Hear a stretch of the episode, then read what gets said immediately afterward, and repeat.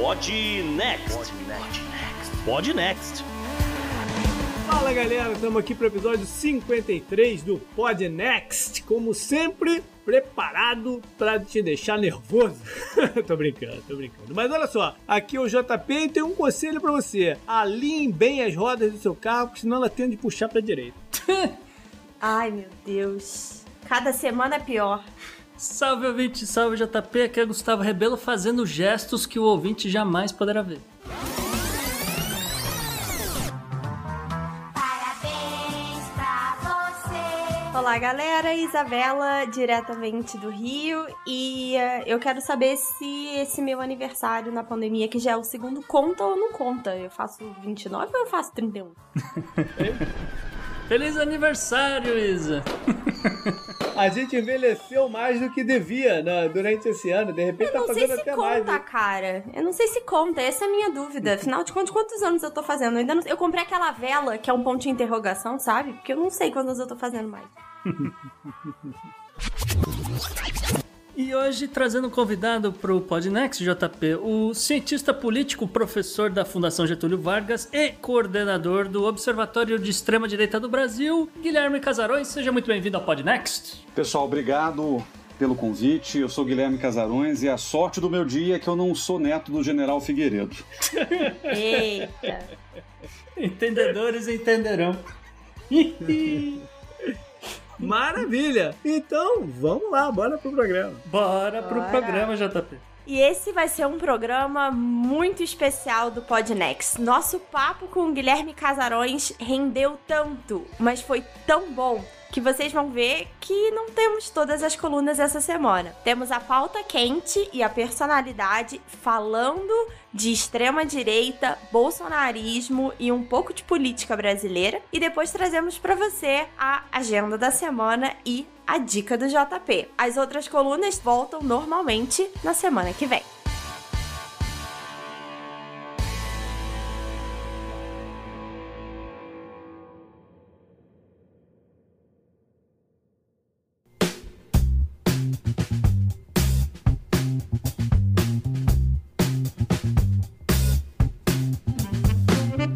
Pessoal, antes eu quero falar sobre o Podnext Confidencial. Eu quero muito agradecer a todo mundo que assinou lá, desde a galera lá do comecinho, quando a gente lançou em janeiro, aos que entraram nas últimas semanas, obrigado mesmo. Mas a gente ainda precisa de mais gente. A gente está precisando equilibrar nossas contas, o- o- os custos com o programa são são consideráveis. Então a gente precisa de mais gente para assinar e nos dê esse fôlego para continuar aqui ativos. Então, galera, dá uma entrada lá, pode ser direto no nosso site, o podnex.com e clicar na imagenzinha do confidencial, ou então vai lá direto, ou podnex.com/assine. É um compromisso mensal, né? Mas flexível. É, para começar, você tem 15 dias para dar uma analisada no, no material e tem a opção lá quando assina. E depois pode cancelar quando quiser. Então, quem puder dar uma força, entra lá, por favor. E além de tudo, vai ter acesso ao nosso conteúdo que colocamos somente para os assinantes. Tem é, material diverso lá de agenda histórica, é, comentários políticos, coisas que a gente não pode trazer exatamente dentro do programa, é, histórias curiosas. Tem um, o Good Vibes, né? Que é, um- é um- é uma coluna que a gente gosta bastante porque eleva o espírito de, com ações que a gente acha por aí bacana de se colocar. O Stats da semana que a gente levou lá, do programa lá pra dentro do Confidencial. Enfim, tem um bocado de coisa e sugira pra gente o que vocês querem também que a gente adicione por lá. Então, repetindo, acesse opodnext.com barra assine. Valeu!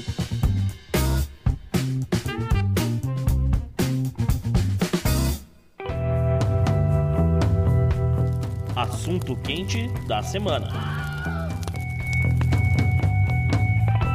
Bom, O Gustavo detalhou aqui a bagagem do nosso convidado, então você deve ter tido um cheiro do que a gente vai falar aqui na pauta quente. né? A gente vai falar desse momento do Brasil, do mundo, quem sabe, com tantos países, tantas situações né, se encaminhando não para uma direita normal, mas para uma direita de princípios extremos. Então vamos entender o que está tá sendo feito, como está sendo feita essas coisas aí. Então, Casarões, eu já vou começar te fazendo uma pergunta para o pessoal aqui entender, eh, quem não conhece, né? A maioria de repente entender melhor o que é o Observatório da Extrema Direita. JP, essa foi uma ideia que a gente teve lá em 2019, é, eu e o professor Davi Magalhães, da PUC de São Paulo e da FAAP. É, a ideia é monitorar o movimento da extrema-direita aqui no Brasil, mas também no resto do mundo. A gente entendeu que essa ascensão da extrema-direita é um fenômeno global, vem ganhando força em vários lugares do mundo simultaneamente, né? Começou eu, eu, diria pós-2008, começou a ganhar muita força na Europa, com uma outra característica, chegou nos Estados Unidos algum tempo atrás. Essa onda foi responsável, em algum sentido, pela eleição do presidente Trump em 2016 lá, e o Brasil acaba sendo um pouco reflexo desses movimentos acontecendo, principalmente no Ocidente. Mas também temos Índia, Indonésia, Hungria, Israel, como exemplos de outros países governados hoje por um governo ou por uma liderança que se identifica com a extrema-direita. Alguns de características diferentes, né? Mas identificado de alguma forma com, com, esse, com esse cenário. Né?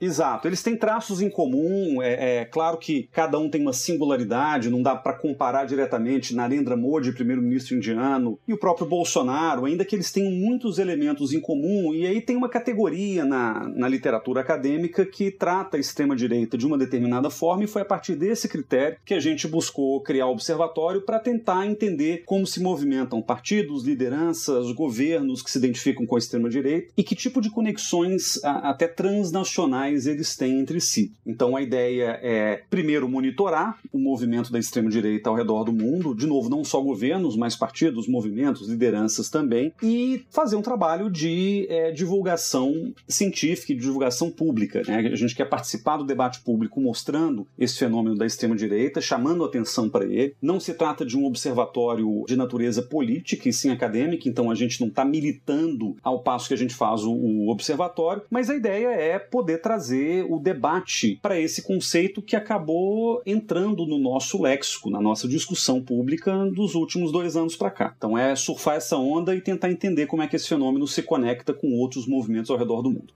E Casarense, você falou que a ideia surgiu em 2019, ela foi mais inspirada pelo movimento Bolsonaro? Ela já era uma ideia que vinha maturando e aí a eleição por aqui foi é, o estopim? Como é que foi o cenário político aí na cabeça de vocês?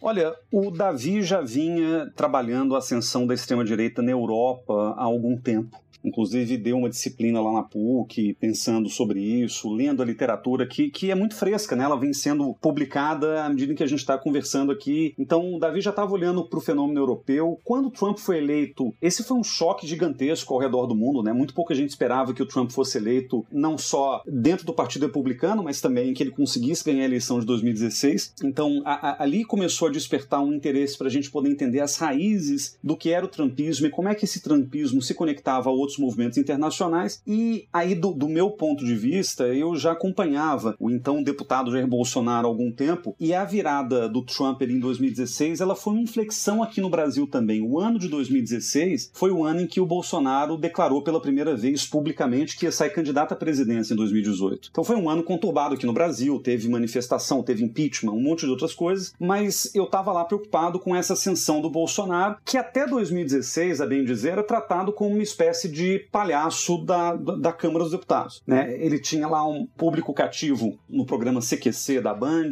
no programa da Luciana Gimenez, lá o Super Pop, da Rede TV, mas ele não era propriamente um sujeito cuja voz é levada a sério no debate político de uma maneira geral. E aí, quando em 2016 o Trump foi eleito, eu comecei a tentar entender como é que essa eleição do Trump podia se conectar diretamente a uma eventual candidatura do Jair Bolsonaro. Então eu já tenho coisas escritas sobre isso de 2016, 2017, analisando a viagem do Bolsonaro para Israel, a viagem dele aos Estados Unidos, falando do conceito de globalismo, que é um dos conceitos mais importantes para a gente entender como é que essa extrema-direita se articula. E aí, é, enfim, calhou, o Davi é meu amigo há muitos anos, calhou de a gente trazer a ideia do, do observatório em si foi do Davi, ele me chamou, a gente começou a trabalhar com isso e em 2019 a gente criou a conta do Twitter, que hoje já tem acho que 24 mil seguidores, né? Então a gente estava muito empolgado em fazer isso pensando academicamente, só que aí a decisão foi, bom, vamos divulgar isso para as pessoas, vamos abrir esse debate. E aí logo depois a gente trouxe mais um coordenador, o Odilon Caldeira Neto, que é professor da Federal do, de Juiz de Fora e que tem um trabalho muito interessante sobre o integralismo no Brasil. E a tese de doutorado do Odilon foi sobre o prona do falecido deputado Enéas Carneiro, que é, vamos dizer, o antecessor político direto do Bolsonaro, né? Inclusive há muitas referências feitas aí pelos bolsonaristas nessa espécie de mashup entre Enéas e Bolsonaro. Então, o Odilon veio somar também de uma perspectiva mais de história para a gente poder entender também como é que esses movimentos no Brasil de hoje dialogam com aquilo que já passou pelo Brasil ao longo das últimas décadas também. Então, a gente acabou abrindo uma frente muito ampla de pessoas que se dedicam ao estudo da extrema-direita. Não somos nós três só, a gente tem 15 pesquisadores no total. É isso que eu ia perguntar, como é que é essa equipe aí, como é que...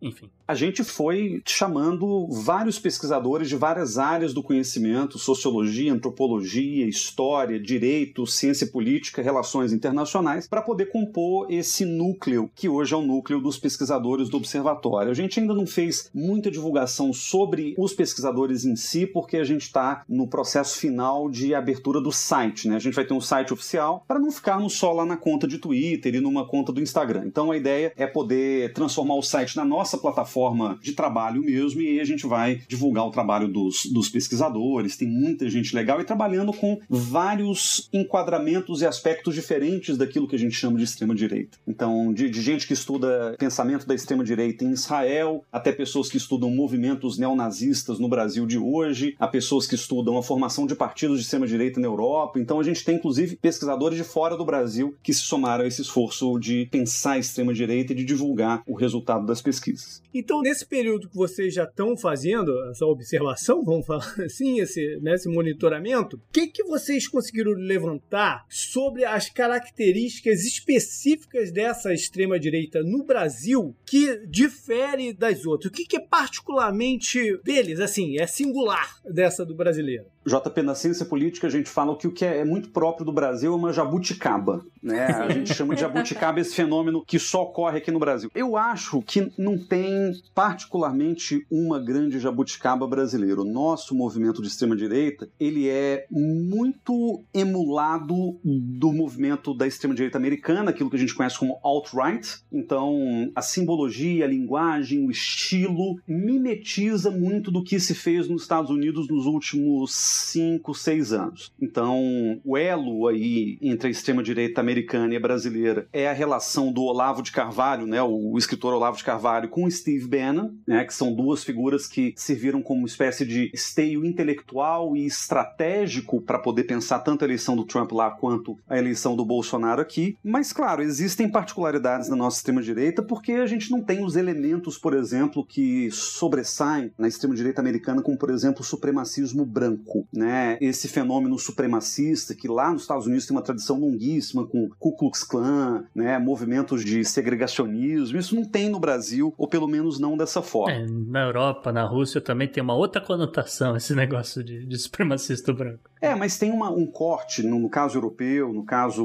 russo, ucraniano, uhum. um corte muito étnico, né? Uhum. E que no Brasil não tem. Essa noção de xenofobia, por exemplo, que é um traço da extrema-direita, inclusive definido academicamente, né? A xenofobia é um dos elementos que definem o comportamento da extrema-direita, isso no Brasil não é tão claro. O que eu diria que, que aí o Brasil se singulariza é que o nosso supremacismo, se é que existe dessa maneira, quer dizer, a ideia de de um grupo majoritário que deveria dominar a sociedade, deveria pautar a sociedade, no caso brasileiro é predominantemente cristão. Então, o nosso supremacismo ele tem um traço que ele é mais religioso do que propriamente étnico. Né? Então, a gente vê, por exemplo, no nosso discurso da extrema-direita, a gente pensa nos que estão hoje no governo, notadamente Felipe Martins, Ernesto Araújo, o Eduardo Bolsonaro, ainda que ele não seja propriamente um ideólogo, ele mais repete as ideias, mas é Olavo, Felipe Martins e Ernesto Araújo, que são três pessoas que formularam um discurso de extrema-direita no Brasil dos últimos anos, a gente percebe, por exemplo, uma referência infindável a cavaleiros templários, a cruzadas, a referências que são características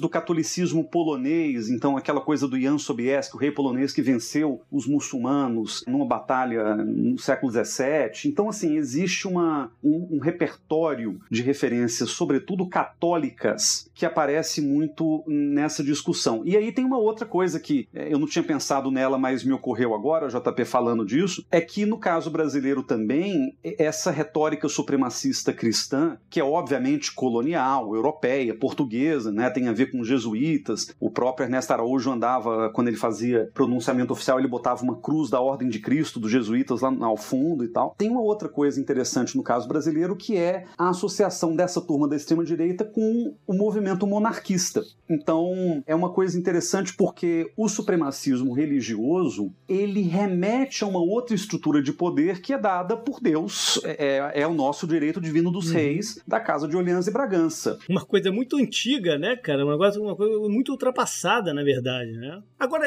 eu, você, você falou aí do, da questão da xenofobia, que não é exatamente a coisa do, do, do Brasil, mas talvez não seja coisa do Brasil, porque a nossa ideia de imigrante é o europeu que veio para cá na época da, da guerra ou no início do século XX, o europeu branco na sua maioria, o italiano, o português, o alemão que foi para o sul, não sei o que. Talvez a gente não tenha essa noção de xenofobia por, por esse tipo de gente, mas a gente começa a ver alguns sinais agora depois da imigração que veio de pessoal do Haiti e agora da Venezuela. Aí a gente já vê um lance meio de xenofobia. Exato, exato. E aí, deixa eu só emendar numa pergunta, Casanete, que eu acho que tem a ver com, com essa pergunta do JP.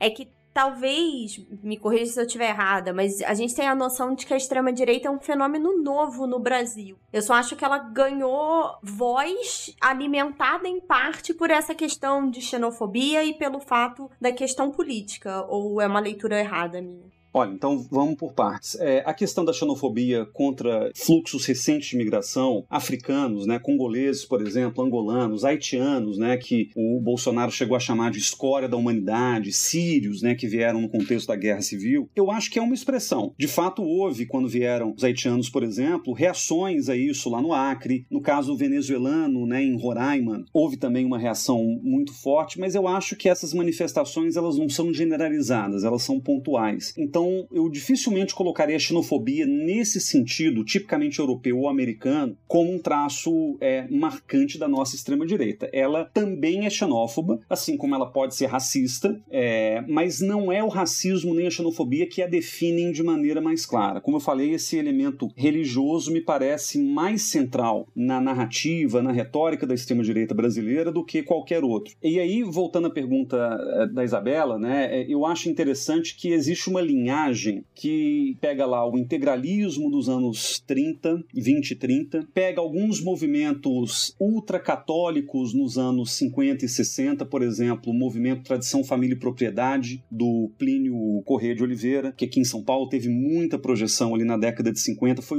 um dos articuladores, aliás, do golpe de 64, naquela marcha da família com Deus pela liberdade. Então, a nossa extrema-direita, ela vai mudando de característica e ela está muito circunscrita circunscrita a momentos específicos do tempo, né? Não existe um movimento que tenha uma linearidade histórica. Então, o integralismo está lá atrás. Obviamente, o integralismo deixou algum legado, alguma herança para essa extrema-direita que a gente tem no Brasil hoje, mas não é um legado direto. O bolsonarismo, aliás, como expressão da extrema-direita, não tem muito a ver com o neo-integralismo, que é uma outra coisa, né? Você tem neo-integralistas aí, mas são movimentos muito pequenos. Assim como você tem no Brasil neonazistas, mas que são movimentos também muito pequenos, células que estão espalhadas principalmente no sul e no sudeste, mas não são esses os articuladores centrais dessa extrema-direita. Então, eu diria que dentro da nossa trajetória você tem integralismo, a TFP, a gente tem os militares que são uma, uma forma que a extrema-direita assumiu ali nos anos 60 e 70, juntando um anticomunismo com, com certos valores conservadores, mas ainda assim também outros elementos que não os caracterizam propriamente como parte da extrema-direita. O Enéas ele foi um representante importante de uma tentativa de renascimento dessa extrema-direita articulada num partido político, que era o Prona na época, que acabou sendo diluído no PR, se não me engano, em 2007. E o bolsonarismo ele é só a versão mais bem acabada que traz vários elementos históricos que vão. A versão oportunista, né? Da coisa, talvez ela é oportunista, mas ela também reflete transformações profundas pelas quais está passando a sociedade brasileira. Por exemplo, hoje o Brasil tem mais ou menos 30% de evangélicos. Então, um movimento que fosse fundamentalista católico, como a gente teve a TFP ou a Opus Dei, esse movimento já não tem mais ressonância junto a uma população que é cristã, mas ela é de uma outra vertente, de uma outra denominação cristã. Então, esse movimento ele não só é oportunista, mas ele capturou transformações do mundo e do Brasil que o tornaram instrumental para esses grupos novos que estão emergindo na política nacional e que por muito tempo ficaram silenciados. Né? Os militares ficaram 20 anos silenciados, mais de 20, 30. Os evangélicos nunca tiveram uma posição central no governo. Então, esses grupos eles se sentem de alguma forma contemplados com essa nova versão da extrema-direita que se materializou no bolsonarismo. Casarões, vou te jogar no fogo agora, você desculpa. Mas é, eu tenho, assim, por curiosidade, né? Você está levantando aí a questão da, da religião, do, de grupos religiosos se sentindo representados no governo, etc. E aí a, a minha pergunta é, é, nesse sentido, o quanto essa direita brasileira acaba se aproximando de outros grupos internacionais, como, por exemplo, o Talibã no Afeganistão ou ainda a Guarda Revolucionária Islâmica no, no Irã? Tem alguma coisa a ver ou tô, tô muito por fora? Olha, eu acho que tem alguma relação se a gente pensar que o que orienta, por exemplo, parte do discurso da extrema-direita brasileira é um tipo de fundamentalismo religioso. Eu fiquei muito impressionado, aliás, ao ler o programa do Partido Aliança pelo Brasil, que é o partido que o Bolsonaro quis criar lá em 2019, acabou desistindo em função da pandemia e da, da proximidade das eleições municipais, mas o Fábio Zanini, da Folha de São Paulo, chegou a publicar na época do lançamento do programa do partido um comentário em que ele diz que aquele partido, caso viesse a existir, seria o partido inquestionavelmente mais à direita que o Brasil já teve desde o integralismo, talvez até mais que o integralismo. Justamente porque trazia esses elementos religiosos de maneira muito central na própria essência, no DNA do partido. Então existe um traço fundamentalista religioso muito forte, que a gente encontra também ecos na Índia, né? O partido BJP do Narendra Modi é um partido supremacista hindu, né? Como a gente tem acompanhado. Então eu acho que existe aí uma semelhança justamente nesse traço fundamentalista. Agora, qual a diferença fundamental de, sei lá, evangélicos no Brasil ou cristãos no Brasil, pegando esse lado católico mais fundamentalista, mas também uma massa evangélica muito grande? É que, no nosso caso, não existe, ou pelo menos até agora não existe, nenhum movimento armado acoplado a essa organização política. Sem contar o fato de que ela ainda também não é partidarizada, né? O fracasso da Aliança pelo Brasil acaba sendo um elemento de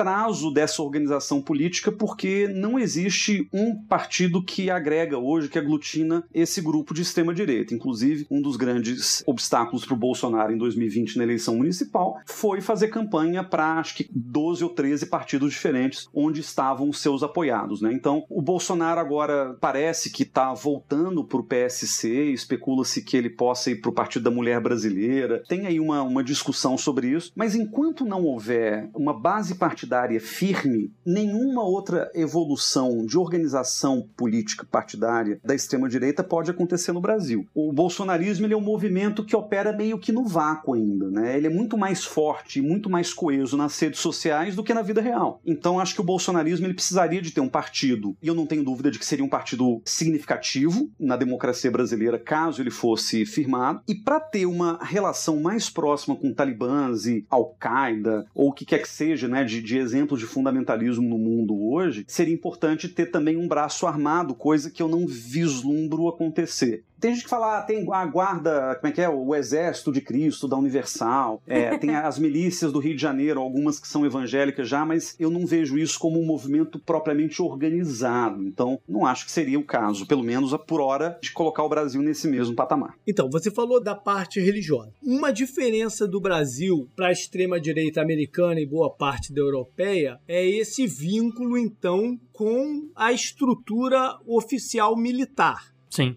No Brasil, a gente tem esse vínculo e uma certa fascinação desse grupo de direita com o período da ditadura vai se entender exatamente por quê, né? Porque ele de fato não foi benéfico para ninguém, mas existe uma fascinação até de quem nunca viveu esse momento. Como é que você explica essa fascinação? Olha, eu acho que são dois fatores que explicam essa, esse saudosismo pela época da ditadura militar. Primeiro, porque existe uma narrativa absolutamente falsa, mas que circula com muita força, de que os militares são competentes, são honestos e proporcionaram um período de grande crescimento econômico no Brasil. Em geral, quando eu vejo alguém defender a ditadura, esses são os argumentos trazidos de uma maneira superficial. Né? A ideia de que a gente teve um milagre econômico na ditadura. Eu estava até comentando mais cedo no outro programa que eu gravei que falar que a ditadura militar teve um grande crescimento econômico é mais ou menos igual falar que o governo Lula teve um grande crescimento econômico e se esquecer de que houve cinco anos de governo Dilma logo depois. Não, e é engraçado que essa galera, quando fala do movimento econômico durante o governo Lula, diz que o governo Lula surfou numa onda de crescimento global, mas não se refere a esse período da ditadura brasileira do mesmo jeito, né? Que tem uma semelhança muito grande. E curiosamente, o momento seguinte tem exatamente as mesmas consequências, né? Que é uma inflação, uma. Então, assim, é, é uma repetição. Não, e muito pior, né? O, o, o momento seguinte do militar foi a hiperinflação. A gente nunca chegou à hiperinflação Sim. pós. O que aconteceu no regime militar é que há um esforço muito grande, justificado aí num certo combate ao marxismo cultural, à doutrinação de esquerda nas aulas de história, etc., de reescrever a história recente do Brasil. Então, eu acho que parte dessa reafirmação permanente de que a ditadura militar foi boa, que teve crescimento, que teve prosperidade, que as pessoas eram felizes, seguras, etc., é uma maneira que se tem de reescrever a história de um período que é muito conveniente para a narrativa do próprio bolsonarismo. Porque, vejam, o bolsonarismo ele incorpora, número um, o antipetismo, antipetismo que pode ser renomeado de anticomunismo, né? Porque tudo pro, pro bolsonarismo que está à esquerda dele é comunista. Então, o anticomunismo ele é um traço também da ditadura militar, ou seja, eles criam essa conexão histórica. Há esse mito de que na ditadura militar não havia corrupção, e aí se comunica diretamente com um problema real do Brasil. É o problema de sempre, mas é um problema que acabou ganhando uma proporção muito grande no Brasil do, dos anos Dilma, né? Que são os grandes esquemas, de corrupção, Lava Jato, etc. Então, acho que o, o, o lavajatista típico, aquela pessoa que, que inflou um boneco do Sérgio Moro lá em Brasília com um vestido super-homem, ou que, ou que pintou o Sérgio Moro no, no Facebook com uma capa do Batman. Essas pessoas elas olham para a ditadura militar e pensam: bom, esse período é o mais próximo que nós tivemos de uma política sem corrupção, porque supostamente estava sendo tocada por pessoas de, de perfil técnico e tal. O que é bobagem, mas que de novo cai na narrativa bem. Eles não colocam em perspectiva que a corrupção, na verdade, é um modelo de negócio brasileiro, é a forma de se fazer negócio no Brasil. E ela é anterior à ditadura, ela segue na ditadura e continua depois que ela acaba também. Ela é um modelo de negócio que, que acontece no país. Exato. E, e, aí tem um terceiro elemento que é essa característica anti-establishment ou anti-sistema que o Bolsonaro representa e que também vai tentar puxar para a ditadura militar a ideia de que os militares eles estavam lutando contra o sistema corrupto, razão pela qual houve o golpe. Então, eu acho que essa saudade da ditadura militar, ela se encaixa perfeitamente nessa narrativa que convém muito ao, ao Bolsonaro. E aí tem uma outra razão pela qual o pessoal tem saudade da ditadura, que, que é o seguinte, é há a ideia que os militares foram no Brasil os principais responsáveis pelo combate aos inimigos da liberdade, aos inimigos da democracia, que são os famigerados comunistas. Então, esse traço anticomunista muito próximo da ditadura militar, ele vai ser reinterpretado, ressignificado nos tempos de hoje e colocando aquela ideia de que não há ninguém mais eficiente para combater a esquerda do que os próprios militares. Então, eu, eu acho que não é propriamente um desejo por militarismo, pelo menos não por parte de todas as pessoas, mas certamente uma narrativa que se encaixa como uma luva nessa expressão que o Bolsonaro hoje representa. E por que, que você acha que os militares abraçaram essa ideia nesse momento? Bom, em parte porque eles são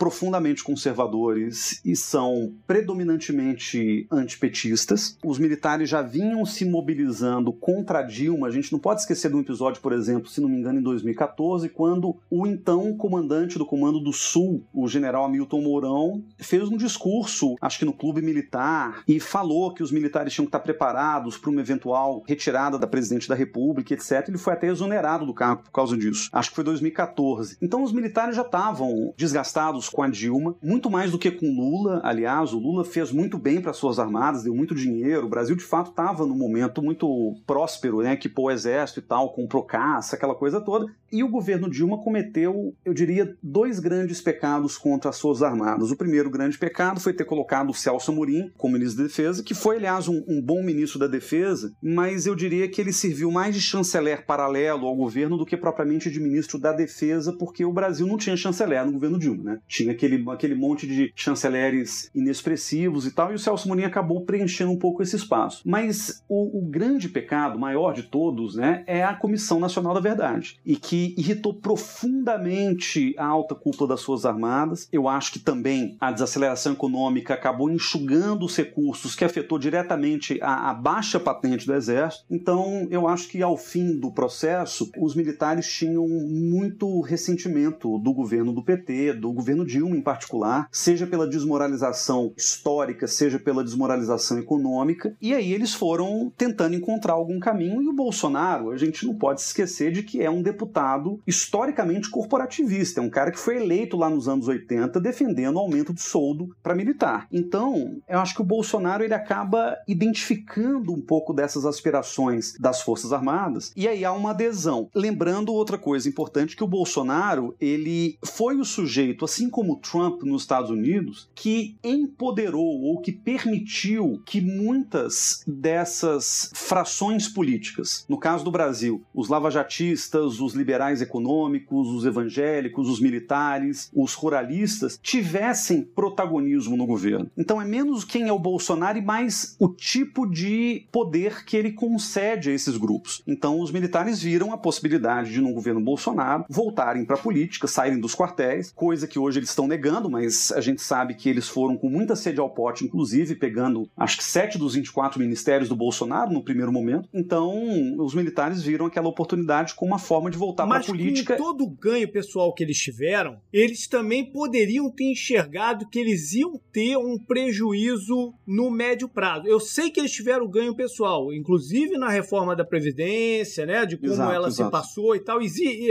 existia um interesse né, corporativista em, em conseguir algumas coisas. Mas existe uma perda política de imagem aí muito grande que também está incorporada nesse momento. né?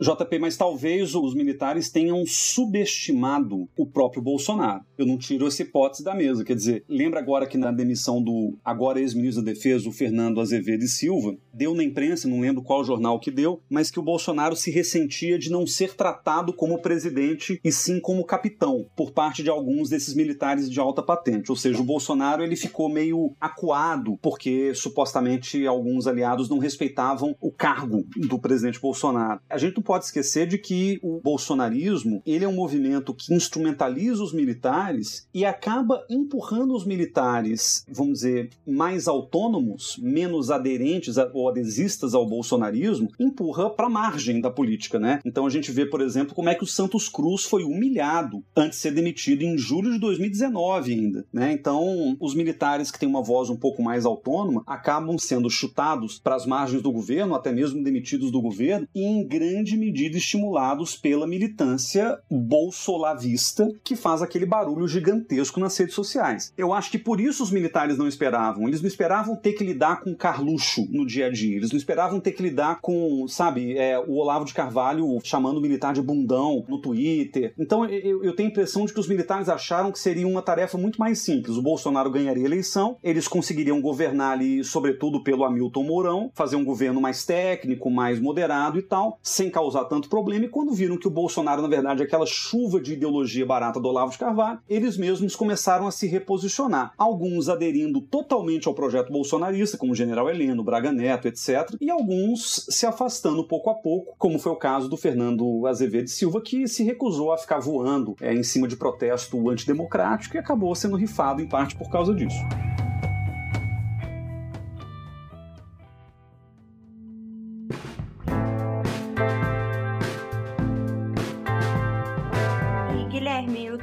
Uma pergunta que a gente até tem a ver com uma discussão que a gente teve no episódio passado, que é o quanto. É, acho que você já respondeu parcial, né? Mas o quanto os militares achavam que eles teriam espaço nesse governo Bolsonaro e o quanto é, o Bolsonaro se aproveitou desta figura, assim como fez com, que nem você falou, o grupo de liberais com o Guedes, de lavajatistas com o Moro, para tentar agregar o país a favor dele, como ele conseguiu na eleição de 2018 e qual é o próximo passo? É todo mundo desembarcar? Esse movimento vai esvaziar? Ele vai continuar barulhento? Qual é o futuro disso com um desmonte que a gente já tá vendo?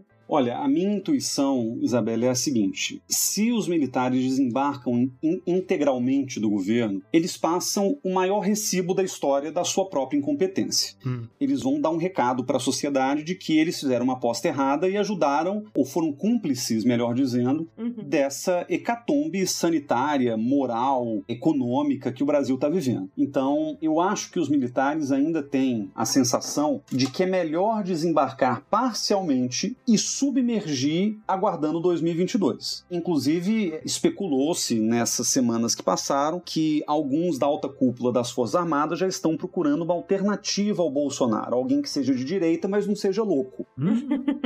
Agora, de novo, é muito desconhecimento da própria trajetória do Bolsonaro para realmente presumir que ele pudesse ser facilmente dominado como os militares achavam. Mas aí que tá. Se os militares desembarcam, eles passam esse atestado de incompetência. Se eles não desembarcam, eles vão ter que fazer um esforço para, até 2022, assegurar a sobrevivência do governo sem que ele mesmo se autodestrua. E isso é uma tarefa difícil, porque quando o, o, o ex-ministro de Defesa, na sua nota de saída do governo, chega e diz com todas as letras: durante o meu mandato eu procurei manter as Forças Armadas como uma instituição de Estado. O que ele está dizendo para todo mundo ali é que há pressões sistemáticas, vindas sabe-se lá de onde, mas provavelmente do próprio presidente, de que as Forças Armadas sejam usadas como projeto de poder dele, né? E parece que essa turma que agora assume, né, o Braga Neto principalmente, tem muito mais afinidade com essa possibilidade do uso político das Forças Armadas até para garantir a permanência do governo Bolsonaro no poder. Agora, eu acho que os militares não querem se associar a uma eventual ruptura democrática, a uma nova ditadura, a um autogolpe ou nada do tipo. E esse desembarque começa, não à toa, quando alguns militares começam a cheirar, a sentir o cheiro de autogolpe. Começam a perceber que ali o Bolsonaro tá acuado, o Centrão tá pressionando muito, a oposição tá crescendo para cima dele porque agora tem o Lula na jogada. Então eu acho que os militares perceberam que o Bolsonaro estaria disposto a se manter no poder por formas não democráticas, então eles deram um passo atrás, deram aquela segurada, esperando que em 2022 o Bolsonaro seja derrotado nas urnas e eventualmente os militares migrem para uma outra candidatura, que eu acho sinceramente que pode até ser a do Lula dependendo das circunstâncias. Ou então que haja um acidente de avião, né, também. Mas olha só, você tocou em dois pontos aí, que é a crise sanitária e como esse recibo de incompetência pode ser perigoso. Uhum. De um modo geral, não só os militares, mas de um modo geral a extrema-direita, por que cargas d'água eles apostaram no discurso contra a vacina se ele era fadado a dar errado? É isso, boa. Olha, é uma boa pergunta.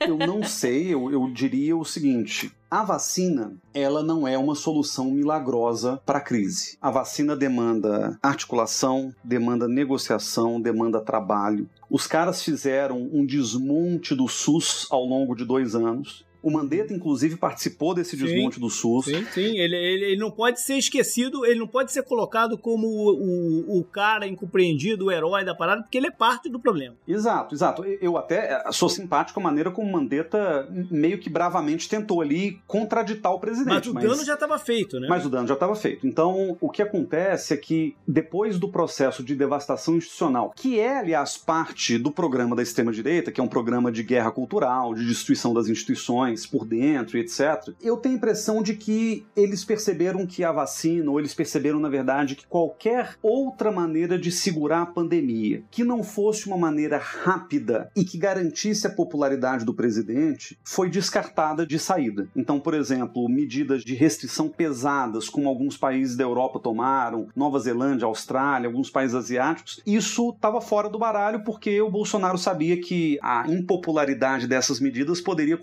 comprometê-lo de maneira severa. Então, o discurso dele desde o começo, jogando a questão econômica para a plateia, né, o populismo econômico do Bolsonaro, mostra que ele estava disposto ali até a sacrificar um pedaço da população, né, os mais velhinhos e tal, se fosse para poder manter os comércios abertos, os empregos e tal. Eu até entendo o que ele pensou e entendo por que, muita gente gostou desse discurso. Agora, é um discurso que tem um grau de risco gigantesco e a gente está pagando por esse risco até agora. É um discurso sem volta. Talvez ele claro, não esperasse claro. que fosse do tamanho que foi, né? Que a crise ia levar esse tempo todo e que a, hoje a vacina é a única solução, apesar dela não ser uma panaceia, mas a partir do momento que ele compra um discurso negacionista da pandemia, ele não tem como voltar atrás. Exatamente. E, e aí que eu acho interessante. O Bolsonaro, ele é um populista, a gente sabe disso, e ele, para poder governar a partir dessa estratégia populista, ele precisa, primeiro, manter a base sempre agitada e a sociedade sempre dividida. Né? Então, ele precisa o tempo inteiro encontrar inimigos da narrativa dele e ele precisa mobilizar essa base o tempo inteiro, seja 20 ou 30% do Brasil, sei lá. Além do que, o Bolsonaro tem um traço da personalidade dele, mas que também compõe essa persona populista, que é a coisa de não fazer concessão, de não negociar, de não ceder. E ele não volta atrás. De fato, Isabela, se ele fosse um, um estadista, né, como diria o Juscelino Kubitschek, não tem um compromisso com o erro, o Bolsonaro teria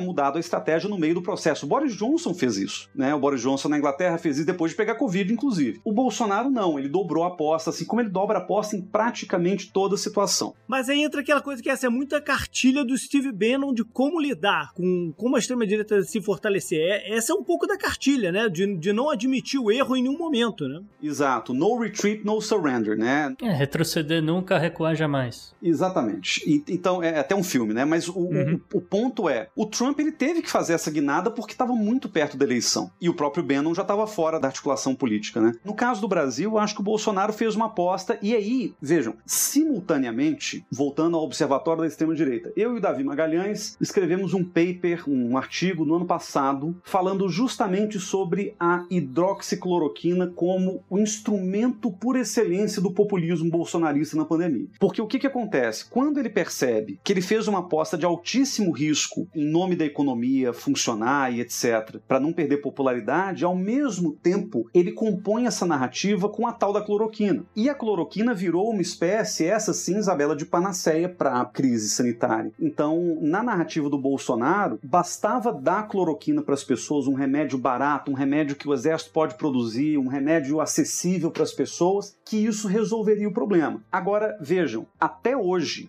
um grupo muito expressivo de médicos, de influenciadores digitais, de jornalistas continuam defendendo cloroquina e suas variações, ivermectina, anita, azitromicina, quer dizer, esse tal do kit COVID que o próprio Ministério da Saúde em algum momento chegou a recomendar oficialmente para as pessoas que tivessem com sintoma de gripe, isso é muito sintomático do tipo de aposta que o Bolsonaro fez. Ele apostou na solução milagrosa. Ele, como bom populista, pensou: bom, eu vou resolver o problema numa tacada meio curandeirista. Uhum. E no fim só serviu para queimar o exército também, né? Porque o exército que estava produzindo, espalhando esse negócio e, e, toda uma operação. Que eu, assim, com o. No meu entender, né? Com a entrada do, do, do Pazuello no, no, Ministério da Saúde, foi a ideia de: olha, vamos colocar a solução da pandemia nas mãos do exército. Se der certo, é a glória. É a glória, o exército brasileiro veio aqui e salvou o país. Se não desse muito certo, não sei o quê, bom, é porque a luta precisa de mais tempo para continuar, né? Não só a luta precisa de mais tempo para continuar, mas e se der errado, eu desfaço o discurso. Que aí, de novo, mais uma cartilha Steven Bannon. né? Eu não falei isso, não foi isso que eu quis dizer, eu fui mal interpretado, eu tô sendo verdade. manipulado. É verdade. E curioso que o exército tem uma história de abraçar a vacinação como um todo. Eles se Né? vacinam pra tudo. É, o Né, exército eles- que leva de barco, né, nos confins do, do. Amazonas pra vacinar a galera, pra Não, e os meningite, soldados etc. se vacinam, os, os soldados se vacinam pra se proteger do. do, do- Febre do- amarela, né? De- Tudo. Exato, eles têm uma história deles com a vacinação, né? É, é muito curioso eles terem ido pra essa outra aposta que, se você fosse levar pro turf,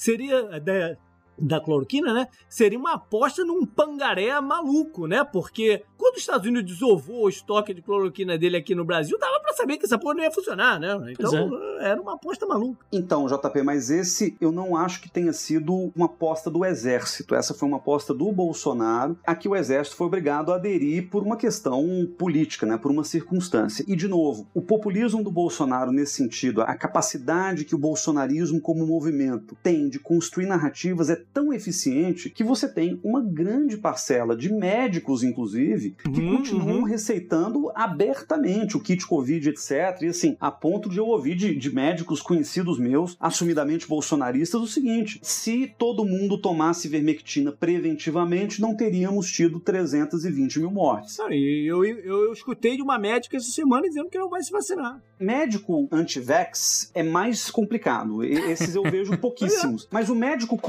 cloroquiner eu, eu vejo até com alguma frequência e eu entendo qual é a- a- o raciocínio. O raciocínio é o seguinte: a cloroquina ela ainda não foi testada suficientemente, não tem lá o teste padrão ouro da, da medicina, etc. Mas a cloroquina dá indícios de funcionamento, assim como a azitromicina e a ivermectina. Eu não estou nem dizendo que esses remédios não funcionam em absoluto. Mas, de novo, mesmo que eles reduzam o tempo de internação e mesmo que eles aliviem um pouco os sintomas da Covid nos casos moderados, que é o que em geral se, se diz, o problema das pessoas que apoiam o tratamento precoce é que elas estão vendendo esse tratamento precoce como se fosse um passe livre para que as pessoas não precisassem ficar em casa. Ou seja, você toma é, ivermectina e cloroquina, você pode voltar a trabalhar normalmente, você pode voltar a circular normalmente, para que máscara, inclusive? Então, acho que o grande problema que a gente tem é que a aposta do Bolsonaro, voltando a um ponto que o Gustavo também levantou, é uma aposta que acabou saindo do próprio controle do Bolsonaro. Eu não acho, por exemplo, que o Bolsonaro, nas origens, até ele como militar, eu não acho que ele seja antivacina. Eu não acho que ele, ele tem esse nível de estupidez. O que, o que eu acho que aconteceu é que o Bolsonaro ele percebeu que, primeiro, a posse da cloroquina não poderia ser desfeita, e ele percebeu simultaneamente que, como a vacina era um processo muito mais lento, muito mais demorado, burocrático, que poderia dar errado para ele como elemento de popularidade, ele comprou um discurso radicalíssimo da negação à vacina, e aí entra um outro elemento, né? A briga com Dória, não vou comprar a vacina do Dória, vacina e etc. Uma briga com a China também, que não deixa de ser uma parte também desse componente, e aí ele resolveu pirar em cima disso. Agora, o problema é que quando ele volta atrás, ele voltou atrás, né? O Eduardo Bolsonaro até postou o Zé Gotinha com uma metralhadora, com uma seringa, lembra disso? Nossa arma é a vacina.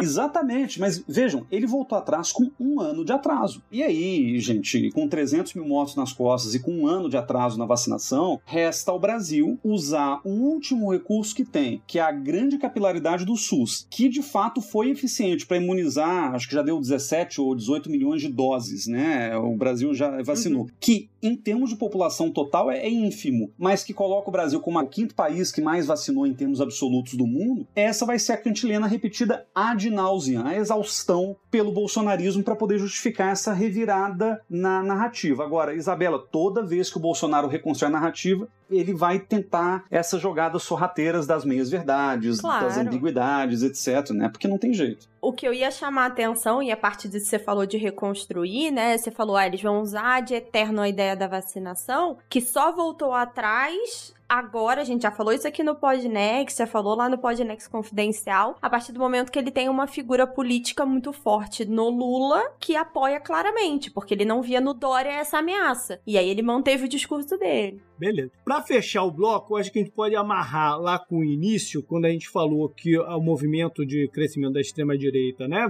Começou lá por 2008 e tal, e listou alguns países. E aí eu te pergunto, Cadrões, qual é a perspectiva global do movimento? Ele está em momento de queda ou de estabilização ali do controle desses países? Ou expansão mesmo, né? Ou expansão também. Olha, é uma avaliação difícil de se fazer, ainda mais nesse caos que o mundo está vivendo e a pandemia não ajuda, né? Eu diria o seguinte: até antes da pandemia, a extrema-direita global estava em franca ascensão. Até porque o cenário mais provável sem pandemia era o Trump se reeleger presidente dos Estados Unidos. Então, os Estados Unidos com dois mandatos do Trump, um supremacista né, de extrema-direita, uma pessoa que tem aí é, uma característica muito radical até para né, a política de extrema-direita ao redor do mundo. O Modi encastelado no poder na Índia. O Netanyahu conquistando ali o, sei lá, o Se décimo né? mandato, né? Segurando por mais de 10 anos à frente do governo. E Hungria e Polônia também bastante fortalecidos. A vitória do Bolsonaro em 2018, ela acaba sendo, vamos dizer, um novo capítulo dessa onda de extrema direita, principalmente na medida em que ela se espalhava pela América do Sul também, né? Então, Bolsonaros sul-americanos começaram a aparecer em eleições locais, a própria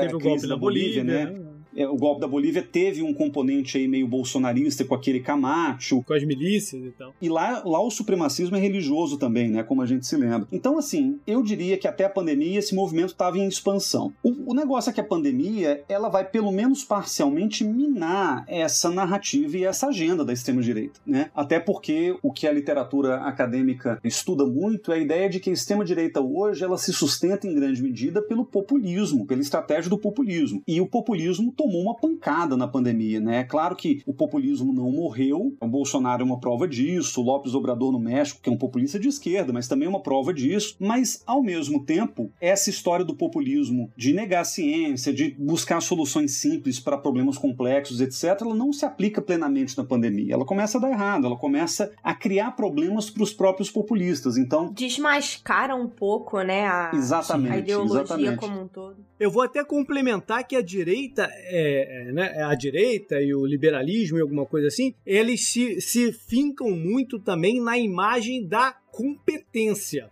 Uhum. E a pandemia joga uma pá de bosta na, na imagem de competência do Trump e de alguns Exatamente. desses caras, entendeu? Exatamente, né? Então, quando o Trump manda in- injetar detergente para ver se resolve o problema da pandemia, ou o Bolsonaro mesmo, né? É, é, que se mostrou, na verdade, o governo Bolsonaro se mostrou absolutamente inepto, né? Ao, ao enfrentar a pandemia. Eu acho que isso é, é um problema. Que, claro, os 30% de seguidores da seita bolsonarista ainda estão muito entusiasmados, hipnotizados, mas eu acho que a grande parte da população, inclusive as pesquisas de opinião são unânimes ao mostrar isso, já perceberam que a condução do governo brasileiro frente à pandemia é temerária, né? Inclusive Ernesto Araújo e tal. Então, eu diria que a pandemia ela vai mudar um pouco esse quadro, na medida em que ela enfraquece o populismo e ao enfraquecê-lo ela vai gerar um problema para as lideranças de extrema direita que emergiram justamente com essa retórica antissistema, é, anticiência, típica dessa extrema-direita nova, né, que, que começa a aparecer. Agora, o problema é que a pandemia também abre uma série de outros problemas que vão começar a pipocar daqui para frente. Desemprego em massa, a desigualdade se aprofunda, já tem estudos do FMI, do G20 mostrando né, que a desigualdade está aprofundando. Então, pode ser que, em substituição a esse populismo de extrema-direita, a gente veja uma outra forma de radicalização, talvez até um surgimento de uma extrema esquerda que tente lidar com essas questões da desigualdade, do desemprego, de maneira mais violenta ou mais radical. E aí, claro, com uma extrema esquerda forte, a extrema direita se fortalece por, outras, por outros caminhos, ou por reação. outros né? E reação. meios. Então a gente não sabe exatamente o que pode acontecer, mas eu, eu chutaria que quem quer que apostou que os populistas de direita fossem ser dizimados na pandemia, eu acho que essa aposta tem que ser revista porque ainda tem muito jogo pela frente. Inclusive, o trumpismo não morreu nos Estados Unidos e pode ser que volte em 2024. Perfeito. Sobre esse Trump 2024, a gente vai falar lá no Podnext Confidencial. Casarões não vai embora não, fica aqui pra mais um bloco. Up next. Up next. Up next.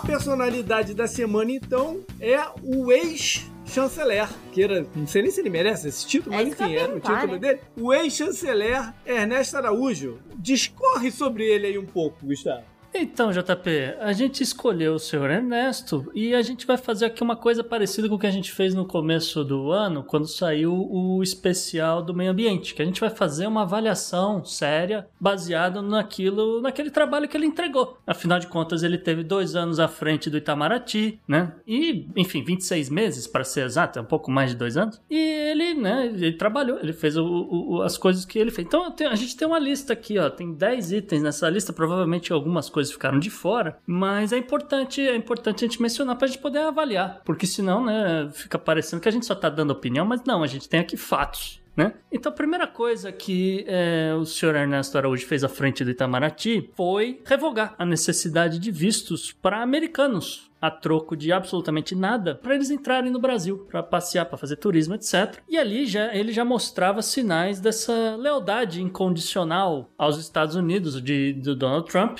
que meio que persiste até hoje no governo Bolsonaro. Uma outra questão que a gente levantou aqui no, na lista que a gente fez foi que o, o papel do Itamaraty meio que ficou menor, né? Veio que há uma fragmentação da atuação diplomática do Brasil. Eu adoro os termos light que o Gustavo tá usando.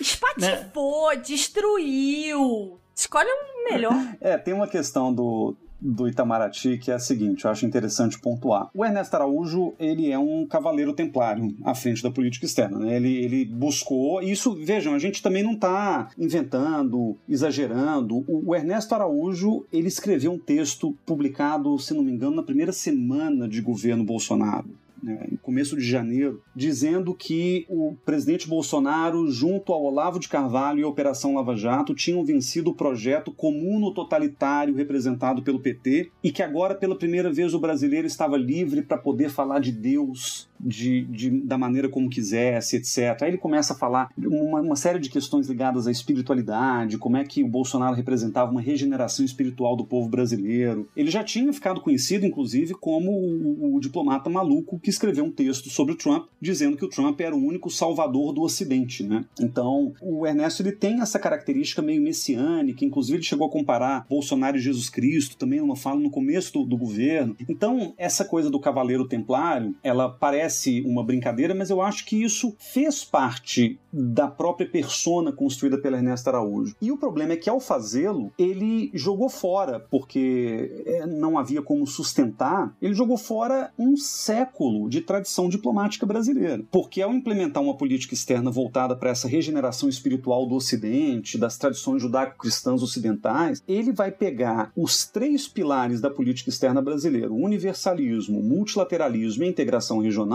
e vai dizimá-las. Tanto na prática, porque ele de fato saiu das mesas de negociação multilaterais, abandonou o Mercosul, a Unasul, abandonou a relação boa que o Brasil nutriu com vários parceiros internacionais ao longo de décadas e tal, em troca de uma pauta absolutamente ideológica, antiglobalista, né, voltada justamente para essa regeneração espiritual em associação com governos que expressassem a mesma visão de mundo judaico-cristão ocidental que o governo Bolsonaro. Então, Trump, Netanyahu, Orbán na Hungria, o Andrei Duda na Polônia, foram caras muito prestigiados pelo Ernesto Araújo. Agora, essa estratégia de destruição, mais do que qualquer outra coisa, é o que define o Ernesto nos seus discursos, inclusive. Ele, ele foi capaz de fazer vários discursos ao longo de dois anos de mandato, demolindo os pilares da política externa brasileira e, de quebra, demolindo o próprio Itamaraty. Eu nunca vi, eu conheço vários diplomatas, nunca vi diplomatas estão desmoralizados pela gestão Ernesto Araújo. Desmoralizados tanto funcionalmente, porque eles não podiam mais implementar a política externa que eles achavam mais adequada ao Brasil, mas desmoralizados também até emocionalmente, porque eles não podiam mais expressar qualquer opinião discordante à do governo Bolsonaro, sob o risco de serem removidos seus postos, serem perseguidos internamente no Itamaraty. Então foi uma coisa assim, um show de horrores que, que coloca Celso Amorim, Celso Laffer, quase como santos da diplomacia brasileira depois do que a gente viu. Né? Celso Laffer e Amorim, que foram ótimos chanceleres, aliás, mas que eram muito criticados porque tiveram lá suas perseguições internas, suas idiosincrasias e tal. Mas nada parecido com Ernesto Araújo, que fica para os anais da história da diplomacia brasileira como, de longe, o pior chanceler que a gente já teve, quiçá o pior chanceler do mundo. Pelo menos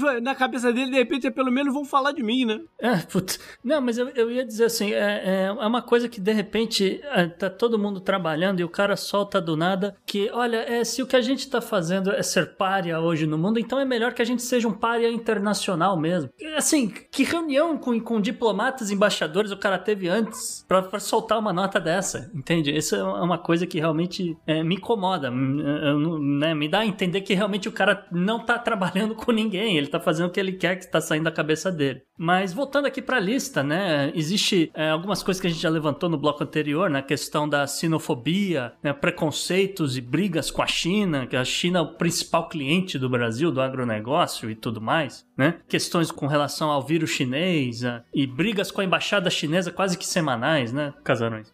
É, o Ernesto, ele, ele não só escreveu aquele texto infame, Comuna Vírus, em que ele faz uma crítica ao Partido Comunista Chinês e acusa a China de ter iniciado a pandemia, mas ele, para usar a expressão é, do momento, né, ele passou pano para o que efetivamente é chefe dele, né, o Eduardo Bolsonaro, que é a cabeça da política externa dentro do governo Bolsonaro. Né? O presidente é, não, acho que não tem nem capacidade para formular grandes saltos da política externa, mas ele acabou entregando isso justamente para essa ala lavista, da qual o Ernesto é, é, muito mais um implementador, né? um sujeito que coloca as ideias do Olavo em palavras rebuscadas, né? ele é um beletrista, ele fez letras na faculdade, inclusive, fala grego, fala tupi-guarani, aquela coisa toda, mas, o, mas quem faz a estratégia, quem articula, né, com os grupos internacionais, aquele movimento lá, o Foro de Madrid, é, a Cúpula Conservadora das Américas e tal, é o Eduardo Bolsonaro. Ele é que é a ponte né, com, com o banonismo internacional, junto com o, o Felipe Martins. Então, ele passou pano para Eduardo Bolsonaro diversas vezes, né, nessas brigas é, infantis com a China. O Felipe Martins teve passe livre para falar o que quis ao longo desses dois anos, inclusive para fazer gestos supremacistas ou,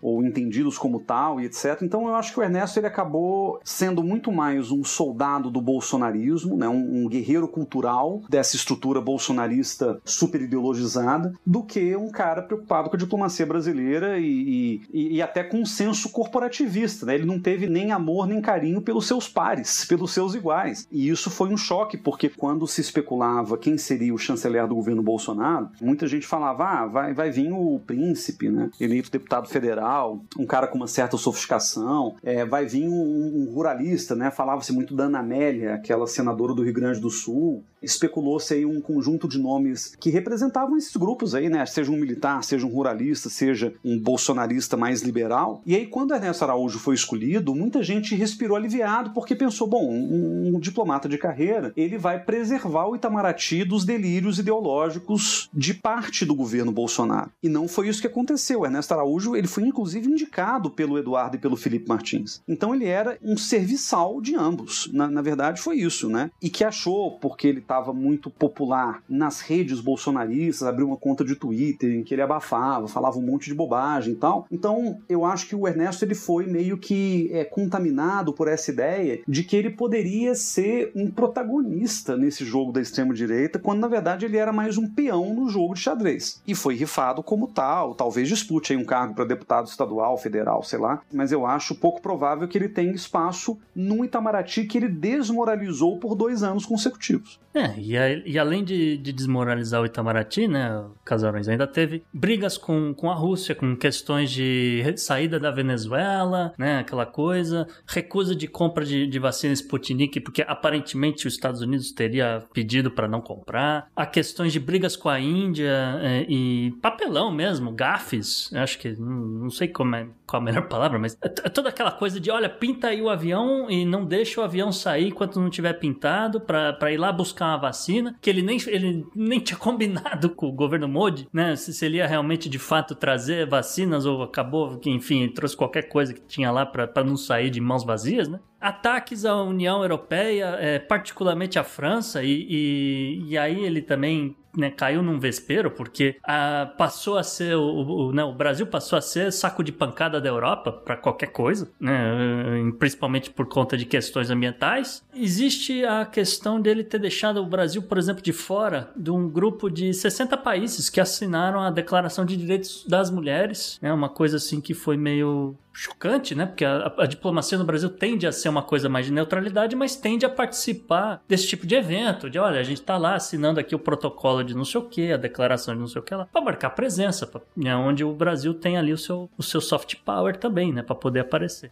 Gustavo, a, a, gente não pode se esquecer de que o, a primeira decisão concreta do Ernesto Araújo como chanceler do Brasil foi retirar o Brasil do Pacto Global sobre Migrações. Isso, acho que dia 9 de janeiro de 2019, ou seja, uma semana depois depois do começo do governo Bolsonaro. E nessas posições que o Brasil assumiu frente a temas como direitos humanos, meio ambiente, mas sobretudo os direitos das mulheres, que a gente acompanhou de perto, o Brasil acabou se alinhando com países que estão no, no extremo oposto daquilo que o Bolsonaro diz defender, que são ditaduras, ditaduras brutais, sanguinárias. Talvez não sejam de esquerda, mas certamente são regimes autoritários aos quais o Brasil se vinculou, justamente em cima de uma pauta de direitos humanos super regressista, né, super reacionária. Então, o Ernesto ele foi também um, um, sujeito que virou praticamente todas as posições do Brasil com relação a temas sociais quando não retirou completamente o Brasil de certas negociações. Então o Brasil ficou de fora não só de negociações sobre direitos humanos, direitos das mulheres, questões ligadas a gênero e tal, mas o Brasil ficou de fora de debates ambientais importantes. O Brasil era para sediar a COP é, de 2019 e passou, passou a bola para o Chile. O Brasil saiu dos debates da OMS sobre vacinação e para depois entrar no, no, no COVAX Facility pela porta dos fundos. E o Brasil votou contra os países em desenvolvimento, inclusive contra contra a Índia, que é uma aliada da extrema-direita, né? Mas na questão da quebra de patentes na OMC, quebra de patente de remédio. Então, o Brasil pegou toda a, a bagagem, todo o, o repertório multilateral que a gente tinha construído ao longo de décadas e jogou no lixo completamente em nome de uma crítica genérica, abstrata, meio fantasmagórica ao tal do globalismo, dizendo que a ONU é, era nada mais do que um, um, bunker da conspiração globalista e que, portanto, o Brasil é, não poderia fazer parte disso. Então, para falar da queda dele, Gustavo, se ele é tão alinhado assim com essa estrutura, o que, que foi esse momento que fez ele cair? Um, um, momento que determinou a queda do Ernesto Araújo foi a crescente oposição a ele no Senado, né, no Congresso em geral, mas sobretudo no Senado Federal. O Ernesto, ele, a partir do momento em que ele se torna um problema para a governabilidade do Bolsonaro, ele é rifado. A gente pode comparar a situação do Ernesto com a do Weintraub. Depois que se vazaram aqueles áudios, os xingamentos do Weintraub contra o STF em abril, é, não, não foi abril, foi depois de abril, a reunião era de abril, acho que foi isso foi em outubro, sei lá. O Weintraub ele vai ser sacrificado no altar do Centrão porque ele tinha feito uma ofensa direta aos ministros do Supremo Tribunal Federal. E o Weintraub sai como mártir, né? Ele cai para cima, ele vai para o Banco Mundial, mas ele, ele sai atirando, ele sai falando que ele foi perseguido pelo sistema e o coro bolsonarista vai todo em cima e compra isso e vai, né, é, retuitando e etc. E eu acho que o Ernesto é um pouco isso tambem, né? Um sujeito mas que... ele já teve mais momentos tão intensos quanto desse e não tinha caído. É, eu gostei da eu gostei da frase do Guilherme que ele fala no altar do Centrão. O Bolsonaro tá precisando alguns sacrifícios aí nesse altar para ver se descola alguma coisa, né? Politicamente ele tá muito fritado. Mas eu acho que o Ernesto atrapalha também um interesse econômico que é, é a, exato, exato. Que é a construção do sistema de 5G com a Huawei. Né? É impossível fazer isso com o Ernesto. É impossível. Mas eu acho que é mais do que isso. O, o, o, Ernesto, enquanto ele só fazia aquelas declarações meio crípticas, meio incompreensíveis, ele era visto como uma figura menor e inofensiva no governo, né? um, um bobo da corte do, do olavismo, vamos dizer. Agora, eu acho que o Ernesto passou a ser encarado nesses últimos tempos sobretudo nesse último mês, como um entrave para a economia brasileira, não só na questão do 5G. Até porque a questão do 5G, a rigor, é encaminhada pelo ministro das Comunicações, né, o Fábio Faria, que é do Centrão. É, o, o, Ernesto ele podia estar atrapalhando, mas foi ele não era desculpa, a, a pessoa. Desculpa. É, foi, foi mais a desculpa. Agora, o que o Ernesto de fato prejudica, acho que são duas coisas. Primeiro, a vacinação, Então foi revelado que o Ernesto tinha ativamente sabotado a participação brasileira no convênio COVAX Facility, que o Ernesto se atrapalhou todo nas negociações de vacina que dependiam de uma boa vontade diplomática que o Brasil não conseguiu ter, e mais, o Ernesto passou a ser um problema concreto para o agronegócio. O governo Bolsonaro ele tem uma contradição, que até quem chamou atenção para isso foi aquele colunista da Folha, o Matias Alencastro, que deu uma entrevista em que ele falou isso, que eu acho que tem toda a razão. O paradoxo do governo Bolsonaro é que nunca tivemos um governo tão sinofóbico e, ao mesmo tempo, tão dependente da China pela maneira como o Brasil construiu a sua estrutura econômica, que na verdade é herdeira aí do dilmismo e tal, mas que de alguma forma o Bolsonaro catapultou. É, o- a gente fala muito aqui nos Estados Unidos a questão do decoupling com a China, que é para o retorno de fábricas, ou pelo menos a diversificação de algumas fábricas, né?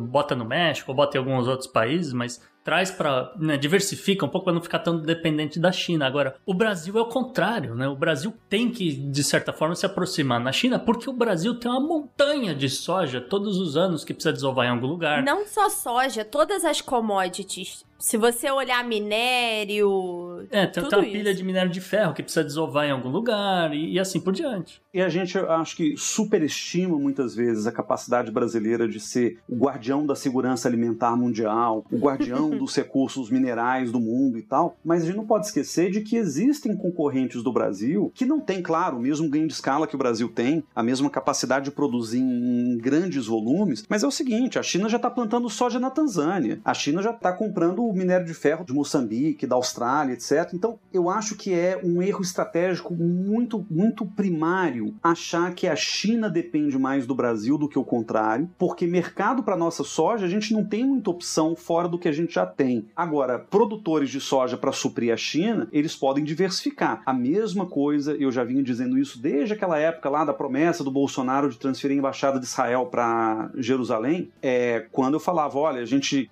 nós somos hoje os primeiros produtores de carne e frango halal, né, cortado ao corte muçulmano do mundo. E kosher também, viu? Sim, mas o caso, o, o caso interessante nesse, é, co- como o mundo islâmico estava se indispondo com o Brasil por causa dessa promessa do Bolsonaro, o Paraguai já começou a dar passos para construir uma indústria halal forte, a Argentina já deu passos para esse caminho também, a Índia se especializou na, na indústria halal, até pela população muçulmana grande que a Índia tem. Então, o Brasil vai perdendo espaço. Não, é uma, não é uma medida de curtíssimo prazo, mas do médio prazo, essas indisposições, né, esses atritos que o Brasil vai criando, podem de fato criar complicações e embaraços para o agronegócio brasileiro. Então, não me surpreende, por exemplo, que quem vem desde, não sei se vocês se lembram, da hora em que o Senado barrou a nomeação do Fábio Marzano para Genebra, foi uma das primeiras vezes que o Senado nega uma sabatina, um embaixador numa sabatina.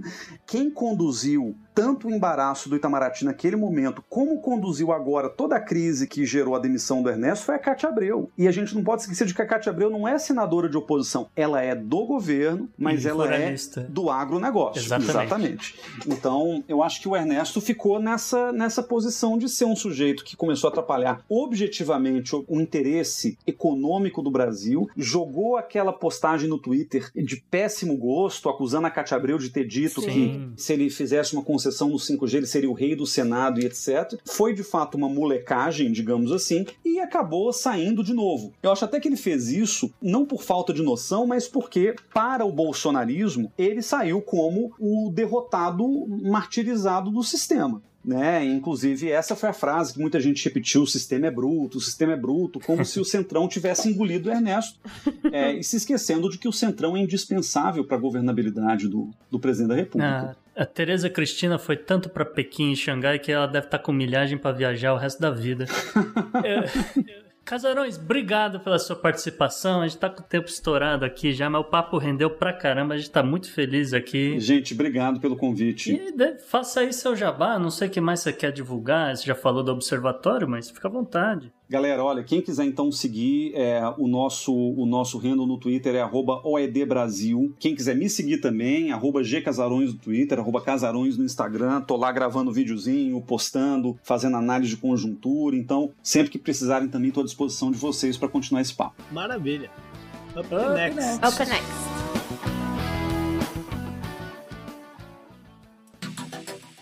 Anote no seu calendário. JP, a agenda dessa semana espalhada nas décadas, né? Vamos dar uma volta aí pela história. Vem pra cá e vem pra lá. É, mas eu quero começar com a do presente. Sabe onde é que vai ter eleições essa semana? No dia 9 de abril vai rolar eleições na Samoa. É, rapaz, daqui a gente vai até a Samoa. É, o grande estado independente da Samoa, JP. Desde, desde, desde 1997. É recente. Ilhas Independentes Univos. É isso aí. Eles se desvincularam, na verdade, a última desvinculação dele, eu acho que, se eu não me engano, foi da Nova Zelândia na década de 60. Mas enfim, Sim, sim. eles têm uma, umas eleições agora que são gerais para o parlamento que vai gerar o novo primeiro-ministro ou não. Ou o atual vai seguir aí no poder. Ele já declarou que, que, que é candidato. E é curioso que ele, ele é de um partido que se chama Human Rights Protection Party. E geralmente, quando tu, tu, tu é de uma parada dessa, você é qualquer coisa menos de, do Direitos que ela humanos, é, né? Enfim, é. O parlamento foi dissolvido no dia 8 de março Hum. e ele acusou a galera que dissolveu de, de treason. Tá perseguindo aí a galera e tal, não sei Ah, de, de traição? É, é, é. E, e o principal adversário dele é uma mulher. É, eu não vou me arriscar a falar. Bom, até vou me arriscar a falar o nome dele. Eu não vou me arriscar a falar o nome dele. Eu não consigo falar o nome dele. Enfim, procurei no. Você que fala samoês, ou a língua de Samoa, que eu confesso que eu não sei. É. A adversária é a Fiame Mataafa. E eu sei falar o nome dela, Mataafa, porque tinha um jogador na NFL que era o Mataafa. Inclusive, a Samoa gera muito jogador pra NFL. Sim, sim. Três partidos se juntaram pra colocar o nome dela como o principal adversário, mas ele já disse que vai ganhar fácil. Vai, inclusive, vai ganhar 45 dos 50 cadeiras aí do Congresso. Vamos ver o que, que vai acontecer. Deixa eu tentar falar. É o, o Tuilaepa Malielegal. É, é muita. É muita. Não dá. É muita vogal. Eu, eu não tenho a menor ideia se tá falando certo ou errado, acredito que é errado. Você, ouvinte, grava story, marca a gente no Instagram. Tuialepa dá, mas o, o último nome dele é impossível. É muita vogal, cara. Maravilha. Vamos para a agenda histórica então e vamos começar com 5 de abril de 1951. Nessa data foi é, já tinha sido condenado, mas receberam a sentença de morte o casal Rosenberg, que era acusado de espionagem, é, de passar é, planos e, e- e material, do- documentos referente ao projeto Manhattan da, da, da bomba atômica para os soviéticos. Era o Julius e a Ethel Rosenberg, de origens judaicas e tal, e ele tinha uma bagagem, ele foi presidente de uma organização comunista, não um sindicato, mas um, um grupo ali pró-comunismo e tal, na década de 30, durante a depressão. Depois ele entra pro exército, ele é mandado embora do exército em 45, quando eles descobrem que ele tem esse passado ligado ao Partido Comunista, mas aí ele já tinha sido recrutado pelos soviéticos e já estava passando aí parte do, do- dos planos. O nome dele vem à tona na década de 50, então em 1950, quando um cientista alemão que trabalhava para o governo britânico, ele joga no ventilador algum dos nomes e se chegam a ele. Em decorrência- Inclusive, um- o último elo até chegar no Julius Rosenberg foi o cunhado dele, irmão da Ethel, que faz a denúncia, que mostra alguns dos documentos que ele teria fotografado e mandado e tal. E aí foi um julgamento de propo- grandes proporções aqui dentro dos Estados Unidos. E quando sai a sentença de morte, há um movimento para tentar se, se reverter, né? Um movimento até que é, Engraçado que não caiu, apesar dele dizer que foi uma histeria política e que havia um antissemitismo aí na, na, na parada, a comunidade né, é, judaica não abraçou o pedido de tirar a sentença de morte dele. Outros abraçaram, outros abraçaram, como Einstein, por exemplo. O Einstein foi um defensor de que eles não deveriam, deveriam ser presos, mas não executados, né? O Pablo Picasso foi uma outra voz e tal. E, enfim, eles eh, acabou não dando, não, não funcionando, foi mantida a pena e em junho de 53 eh, eh, acontece a, a execução. E eles foram os únicos americanos executados por espionagem durante a, a Guerra Fria. 6 de abril de 1896. Aí vai- muda até de século, na verdade. Foi quando retorna, né, nos tempos modernos, vamos dizer assim, as Olimpíadas. É a primeira Olimpíada do- dos anos modernos. 1500 anos depois dela ser extinguida pelo então imperador romano Teodósios I. E a Olimpíada é realizada em Atenas, tem atletas de 13 países somente. Ela foi um projeto do barão Pierre de Coubertin. É isso que eu ia perguntar. Foi o, foi o Barão que trouxe de volta. Sim. Exatamente. Ele vinha tentando já há três, há quatro anos, na verdade. Talvez tenha até inspirado Um ciclo porque que era de quatro é. é, o ciclo olímpico, tá? Pode até ter inspirado. Ela foi um evento tímido, então, esse, esse retorno né, inicial. Ela, ela concorria com um outro evento que era muito maior na época, que eram as feiras mundiais. Inclusive, as próximas edições das Olimpíadas, elas acontecem dentro dessas feiras. A Legal. seguinte foi em Paris, Uhum. e eh, a exposição de Paris de 19- 1900. Que a gente citou no programa passado quando falou de Torre Eiffel. Olha aí, isso aí. E aí depois, ela em 1904, ela vai ser parte de uma feira que celebrava a, a compra da Louisiana. E aí vai ser em, em St. Louis até se tornar um evento muito maior e tal. Então, para fechar, 7 de abril de 1994. Foi quando se eh, iniciam os eventos que vão, né, eh, vão, vão- ser conhecidos como o, maior genocídio do mundo né, eh, pós Segunda Guerra Mundial. Em eh, Ruanda, na, na, na África, calcula-se que cerca de. não sei os números totais, mas entre 500 mil e 1 milhão de pessoas tenham sido massacradas das formas mais brutais possíveis. Né? Tutsis e Hutus. Exatamente, do, do, do segmento Tutsis da população, que significava mais ou menos 10% da composição da população do, do país. É um conflito entre Hutus e Tutsis, da ala mais radical dos Hutus. Inclusive, eles massa parte dos números aí, não, não é só Tutsis que morre, parte do, do- do- dos números são de Hutus moderados, que vão ser massacrados também, vão ser mortos também. Foi uma faxina mesmo, até de simpatizantes, né? Do, A ideia era fazer uma limpeza Exatamente. étnica, né? É, e já, já tinham acontecido alguns eventos anteriores, desde 1990. Havia sinalização que esse grande ia acontecer. A ONU faz vistas grossas. Anos das- mais tarde, eles vão fazer um meia-culpa lá, dizendo que não agiram, deveriam ter havido, que haviam né, avisos e tal. O Bill Clinton também faz esse meia-culpa, diz que foi uma das piores decisões do governo dele ter sido inerte e tal nessa, nessa situação. O fato é que ninguém fez nada. A- as forças de paz da ONU até se retiram, porque no, dia seguinte no, a esse, ao Abril 7, 10 belgas que faziam parte da Força de Paz são, são assassinados também. Isso faz com que eh, eles recuem né, e saiam fora do negócio. Houve uma instigação por rádio, principalmente, né, da, da, da população Hutu. Foi rolando de um matando o outro, né? Os caras saíram à rua e matavam o vizinho, às vezes até a machadada, né? Foi uma coisa brutal o que aconteceu. Foi, de certa forma, provocada pela queda de avião do então presidente Juvenal.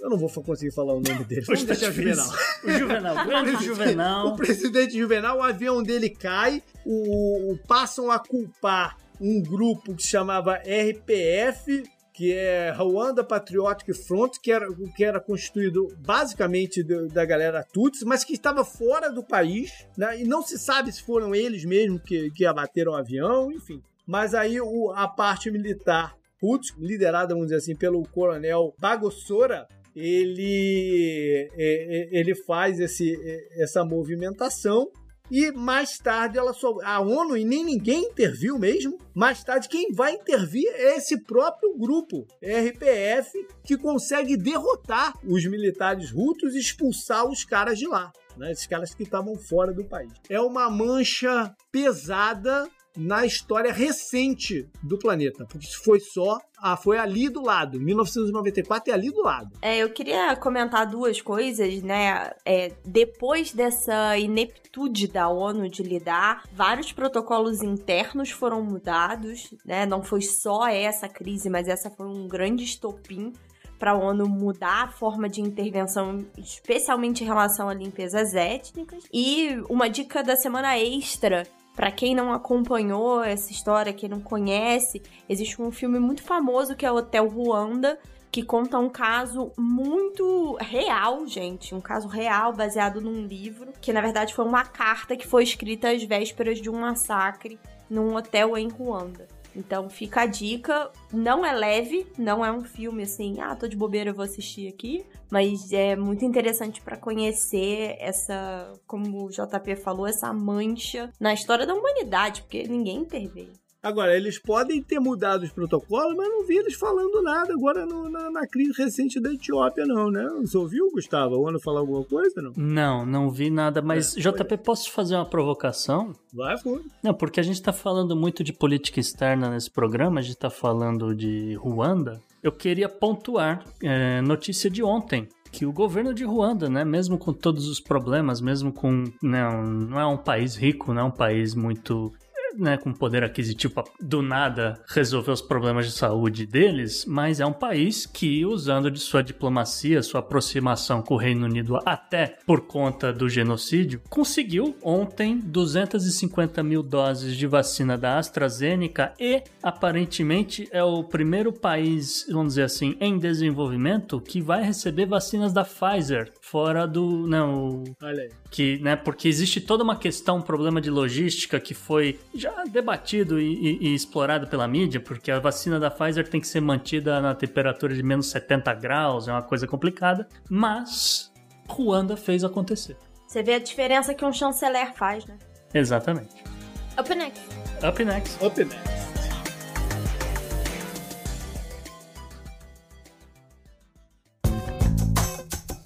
Esse eu recomendo pra você. E pra acabar esse programa num tom um pouquinho mais light, JP, qual é a sua dica da semana? Rapaz, eu não sei se é tão light, não. Ai, meu Deus. É, eu vou falar o seguinte: eu, no sábado, eu fiquei meio arriado de reação, né, da vacina do Covid que Olha eu tomei. É, não, não, não tô reclamando, não. Não, Prefiro ter a, a reação, saber. né? É, é, a reação é, é, a gente tira de letra, né? Acontece, é, é esperado. É, e mas foi uma boa desculpa pra eu ficar deitadão aqui na minha cama e maratonei uma, uma minissérie da HBO chamada da HBO Max, chamada The Investigation, uma minissérie de seis capítulos. E foi do cacete, cara. Não eu, não, eu não conseguia ainda. parar de ver. Eu não conseguia parar de ver. É uma série dinamarquesa, toda falada em dina- em dinamarquês. E é sobre um caso real, e eu vou, de- vou jurar que eu não lembrava desse caso, e, e nem sabia que era um caso real, só soube no final, quando, quando vi os créditos e tal, sobre o caso de um assassinato de uma jornalista dentro de um submarino caseiro.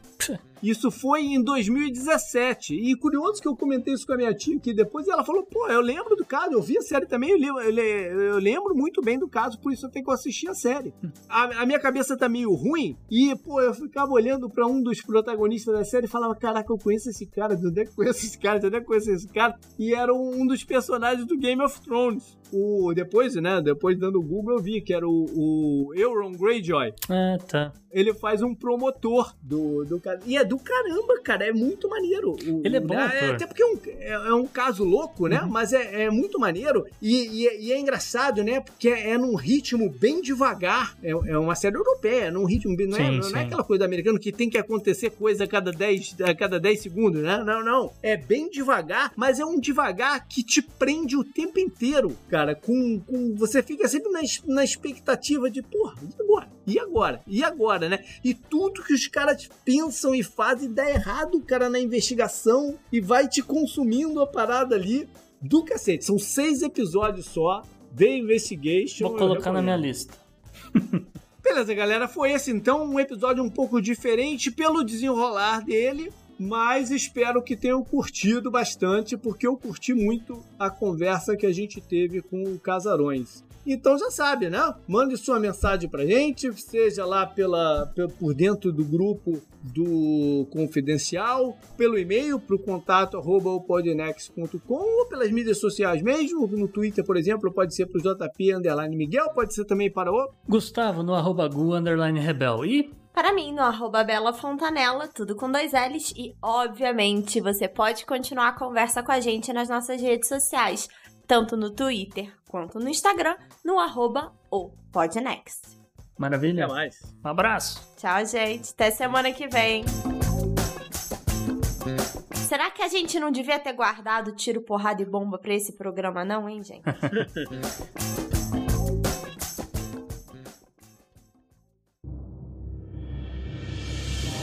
Este episódio foi editado por Atelas, soluções em áudio para podcasts.